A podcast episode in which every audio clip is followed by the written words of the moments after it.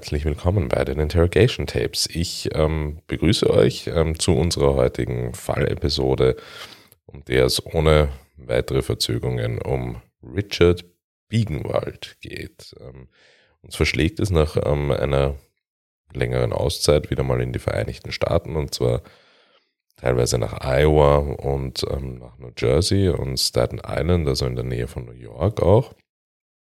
Und es handelt sich bei der Geschichte von Richard Biegenwald um ein, eine Geschichte, die wirklich ähm, von frühester Kindheit eigentlich ab dem Alter von fünf Jahren bereits von intensiver familiärer Gewalt und ähm, auch kleinkriminellen ähm, Elementen begleitet wird, darunter in ihrer schlimmsten kapitalverbrecherischen Ausmaßes ähm, natürlich Mord und ähm, im frühen Kindheitsalter bereits auch keine Kavaliersdelikte wie hm, kleinkrimineller Raub, ähm, Autodiebstahl oder auch Brandstiftung.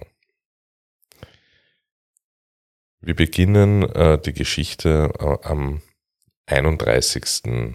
Oktober 1981, als Maria ähm, Chialena ähm, die zum damaligen Zeitpunkt 17 Jahre alt war, am Abend dieses 31. Oktobers 1981 loszog, war es wahrscheinlich, ähm, dass ähm, sie, da ja gerade auch Halloween war, möglicherweise einige verkleidete Geister ähm, begegnen würde ähm, und diverse andere ja, verkleidete Personen in der Nachbarschaft, die gerade ähm, Halloween feierten würden.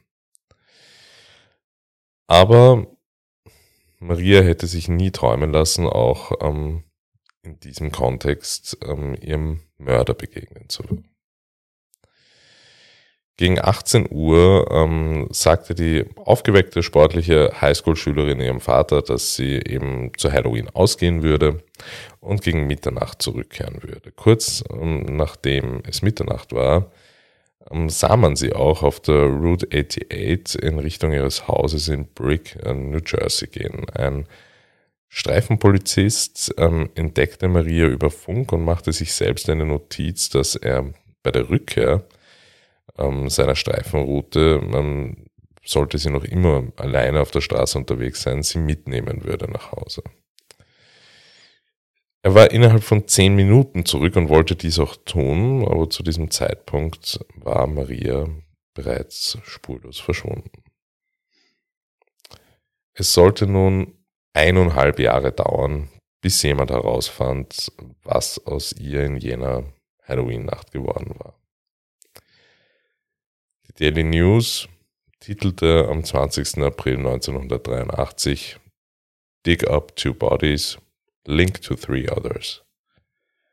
Die Polizei fand Marias Leiche in drei Teile zerschnitten und im Hof eines ziemlich heruntergekommenen blauen Hauses im Stadtteil Charleston von Staten Island.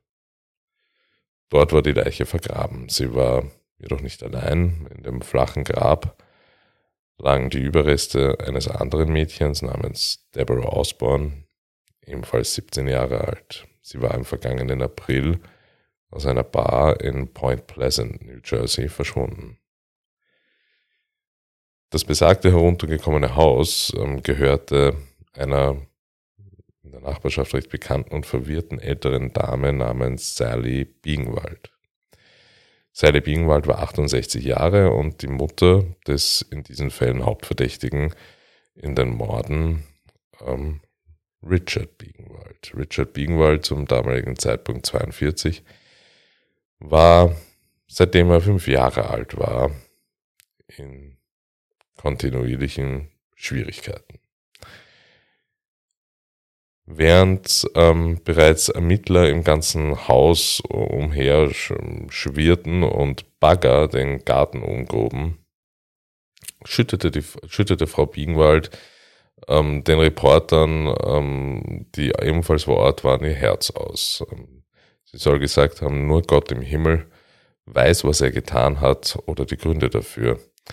Aber er ist immer noch mein Sohn und ich werde mich um ihn kümmern und ihn besuchen. Ich denke, das ist es, was man unter Mutterliebe versteht. Im Laufe der Jahre wurde diese Liebe immer wieder auf die Probe gestellt. Sallys Ehemann Alfred äh, war ein ähm, sehr, sehr ähm, verbitterter Mann, der ähm, gewalttätig war und ähm, Alkoholiker war. Äh, und äh, ihr Sohn Richard ähm, war vom ersten Tag an ähm, in diesem Setting praktisch ausgeliefert und auf sich selbst gestellt und begann im Alter von fünf Jahren seine kriminelle Karriere damit, dass er versuchte, das Haus seiner Familie in Rockland County äh, in Brand zu setzen. Und landete dafür in einer psychiatrischen Klinik. Ähm, in seiner Kindheit durchlief er nun ähm, oder durchwanderte er nun sogenannte Besserungsanstalten und zwar von einer Anstalt zur nächsten, doch keine ähm, versprach ähm, den therapeutischen oder unter Anführungszeiten zu der Zeit unter Anführungszeichen, ähm, den therapeutischen Effekt, ähm, den man sich versprach. Und mit jedem Jahr, was verging, entfremdete sich ähm, Richard Bingwald auch mehr von seinen Eltern und wurde durchwegs aggressiver und wilder. 1955, im Alter von 15 Jahren, wurde Richard Bingwald freigelassen und in den die Obhut seiner Familie zurückgeschickt. Das muss man sich jetzt hier auch vorstellen und wird natürlich ein zentrales Thema in unserer Analysefolge mit Sandra sein, dass wir hier ähm, einen, einen, einen Fünfjährigen, ein Fünfjähriger 1945 oder, oder 1940 ähm, weggesperrt wird in eine psychiatrische Besserungsanstalt. Also ich bin jetzt nicht ich bin jetzt kein ähm, Psychologe oder Psychotherapeut, aber ähm, ich weiß genug über ähm, die Entwicklung dieser, dieser Wissenschaftsfelder, dass, dass, dass man wirklich mit Sicherheit sagen kann, dass therapeutische Maßnahmen in den 40er und 50er Jahren in den Vereinigten Staaten nicht äh, State of Art äh, heutiger Behandlungsmethoden entsprachen, vor allem nicht bei Kindern. Also wenn Mitte der 40er Jahre, ähm, zu dem Zeitpunkt auch noch der Zweite Weltkrieg war, ähm, ein Kind weggesperrt wurde. Um es zu therapieren, kann man sich wohl vorstellen, dass der weitere Verlauf dieser, dieser Kindheit wohl nicht wirklich im Einklang dann steht mit dem Entlassungszeitpunkt ähm, im, mit 15 Jahren und dass man sich dann nicht erwarten braucht, dass das Kind unter Anführungszeichen vollkommen geheilt ähm, in den Schoß seiner Familie zurückkehrt und dementsprechend ähm, fand Richard ähm, seine Familie nicht mehr bestehend aus ähm, Vater und Mutter vor, sondern nur noch aus seiner Mutter, denn Alfred hatte sich mittlerweile scheiden lassen und war nach Staten Island gezogen. Richard ähm, wurde nun nach zehn Jahren Besserungsanstalt in die Highschool geschickt. Ähm, doch, wie man sich wahrscheinlich vorstellen kann, war es eher schwierig für ihn, ähm, sich dort zu integrieren und er begann, also seine kleinkriminelle Karriere begann hier an dieser Stelle. Es waren die ganz klassischen Delikte von von kleinen, kleineren Raubzügen in Läden und anderen Geschäften bis hin zu Autodiebstahl. Äh, seine kriminelle Karriere erreichte ihren ersten Höhepunkt am 18. Dezember 1958, als er wie so üblich wieder mal ein Auto stahl und in Staten Island äh, hielt um mit einem seiner Freunde, die ebenfalls ähm, ähm, hier im, im kleinkriminellen Business unterwegs war, James ähm, Sparnoft, zum damaligen Zeitpunkt 18 Jahre, in einem Feinkostladen in Bayonne, New Jersey hielt. Ähm, hinter diesem, hinter dem Tresen dieses Feinkostladens saß Steven Sladowski, zu diesem Zeitpunkt 47. Sladowski war selbst äh, stellvertretender Staatsanwalt in Bayonne, aber arbeitete nebenbei als Angestellter in dem Feinkostladen, den er vier Monate zuvor für seine Frau gekauft hatte. Also hier hat die Familie versucht, sich eben nebenberuflich halt auch selbstständig zu machen mit einem eigenen Geschäft. Äh, Biegenwald betrat den Laden und ähm, ließ seinen Komplizen im Auto sitzen, um bereit zu sein, um zu flüchten. Hier wird nachher auch in Aussagen von Biegenwald sehr darüber spekuliert, was die Intention ähm, war, diesen Feinkostladen zu, zu betreten. Das Offensichtlichste ist natürlich wieder ein, ein, ein Raubzug, um an Geld zu kommen. Ähm, es wird aber auch darüber spekuliert, dass dies der erste, das erste wirklich Kapital, also geplante Kapitalverbrechen von Richard Biegenwald war. Ganz lässt sich das nicht mehr eruieren. Nachdem Biegenwald den Laden eben betrat, ähm, ertönte nach wenigen Augenblicken ein Schuss und Steven Sladowski wurde tödlich in der Brust getroffen. Biegenwald stürzte aus dem Laden und ins Auto und schrie, nie, nichts wie weg hier. Die Polizei ähm, schnappte den Flüchtigen recht schnell nach einem Schusswechsel in, in Maryland. Biegenwald wurde äh, des Mordes an Sladowski für schuldig befunden und auch zu lebenslanger Haft verurteilt. Wir befinden uns hier in New Jersey. Zu dem Zeitpunkt ähm, wurde hier keine Todesstrafe verhängt. 17 Jahre nach diesem Mord und nach ähm, Richards Inhaftierung wurde er auf Bewährung entlassen. Er unternahm nun tatsächlich erstmals in seinem Leben ähm, den Versuch, ein, ein, ein normales Leben zu führen. Er heiratete ähm, eine junge Frau, Diane Marcellus, und ähm, versuchte auch wirklich einem, einem, regelmäßigen Job nachzugehen. Doch ähm, wie man so schön sagt, Old Habits ähm, Die Hard. Und 1981 ähm, begann Bingwald Kontakt zu suchen zu einem ehemaligen Gefängniskumpel, dem 52-jährigen Darren Fitzgerald.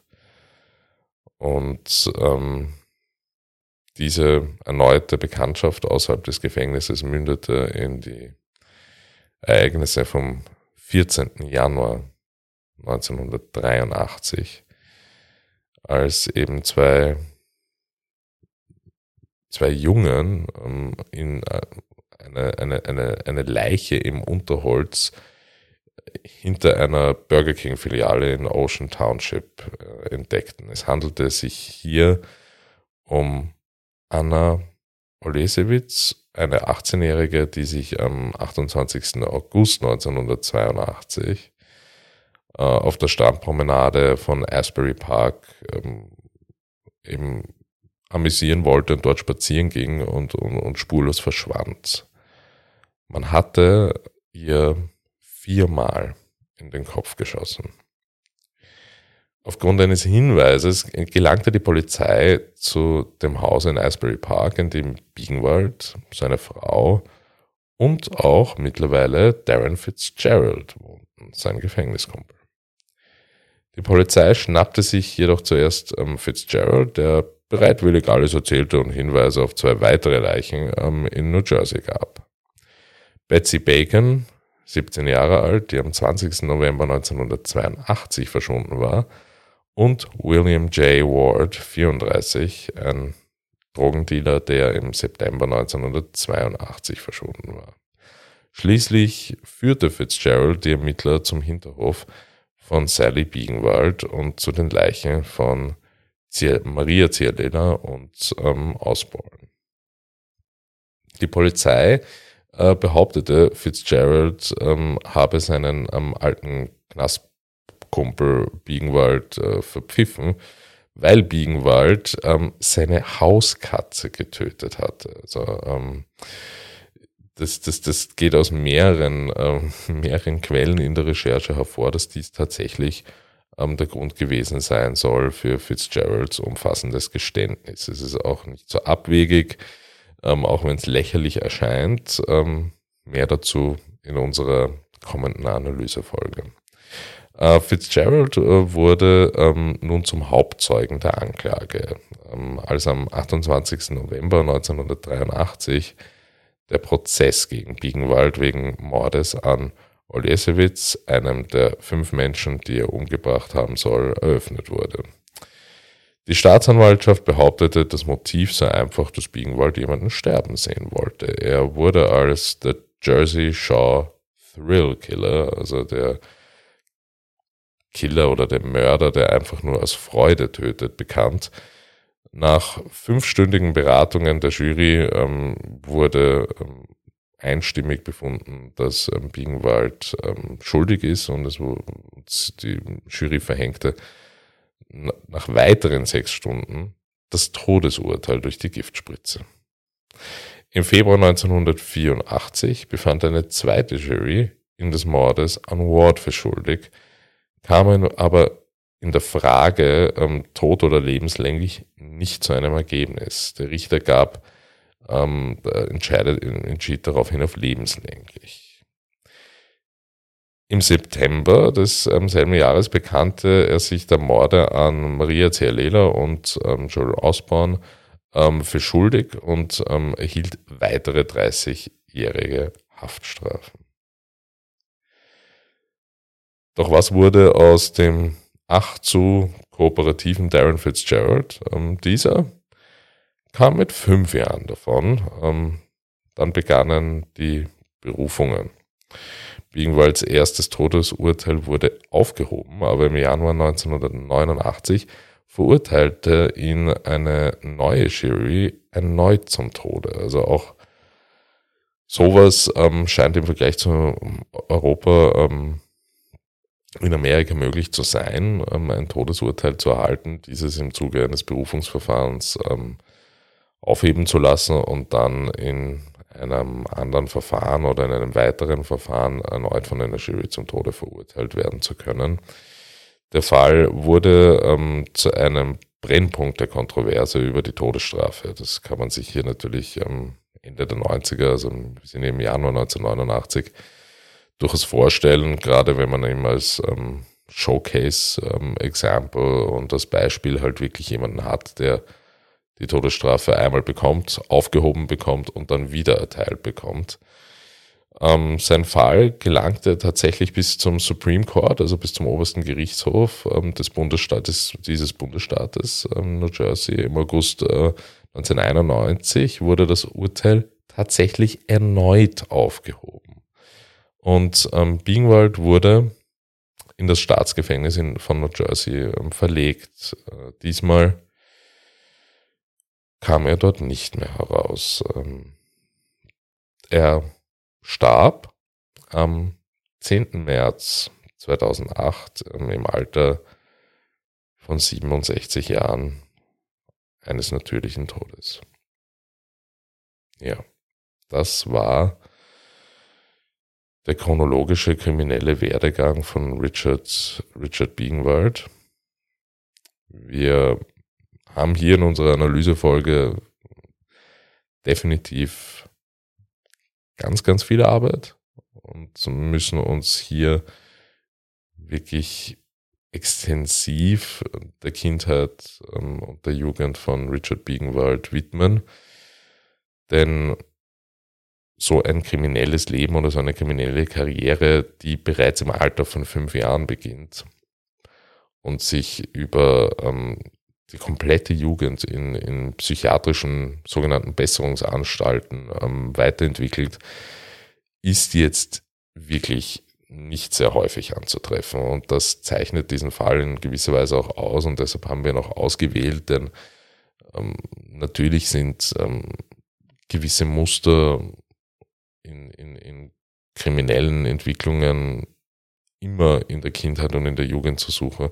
Hier ist jedoch ähm, wirklich auffällig, dass diese bereits im Alter von fünf Jahren begonnen hat, dass es dass dies in einer Zeit stattfand, in der ähm, Psychologen und Psychotherapeuten und die Psychotherapie ähm, jetzt ähm, auf einem Level war, vor allem bei Kleinkindern, die man, die man mit heutigen, mit heutigen Standards nicht einmal ansatzweise vergleichen kann.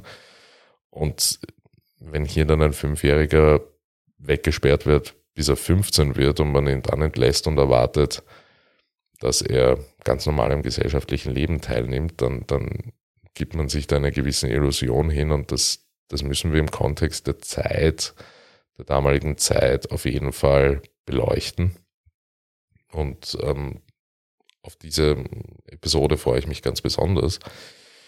Äh, schreibt uns in die Kommentare und auf Insta, was ihr davon hält und ähm, nochmal die Erinnerung an unser QA. Wir erhalten fleißig Fragestellungen. Bitte macht weiter und schickt uns diese entweder an podcast ähm, at interrogationtapes.online oder auf at interrogationtapes über Instagram. An dieser Stelle bedanke ich mich bei euch fürs Zuhören und freue mich auf unsere nächste Analysefolge. Bis dann. Tschüss.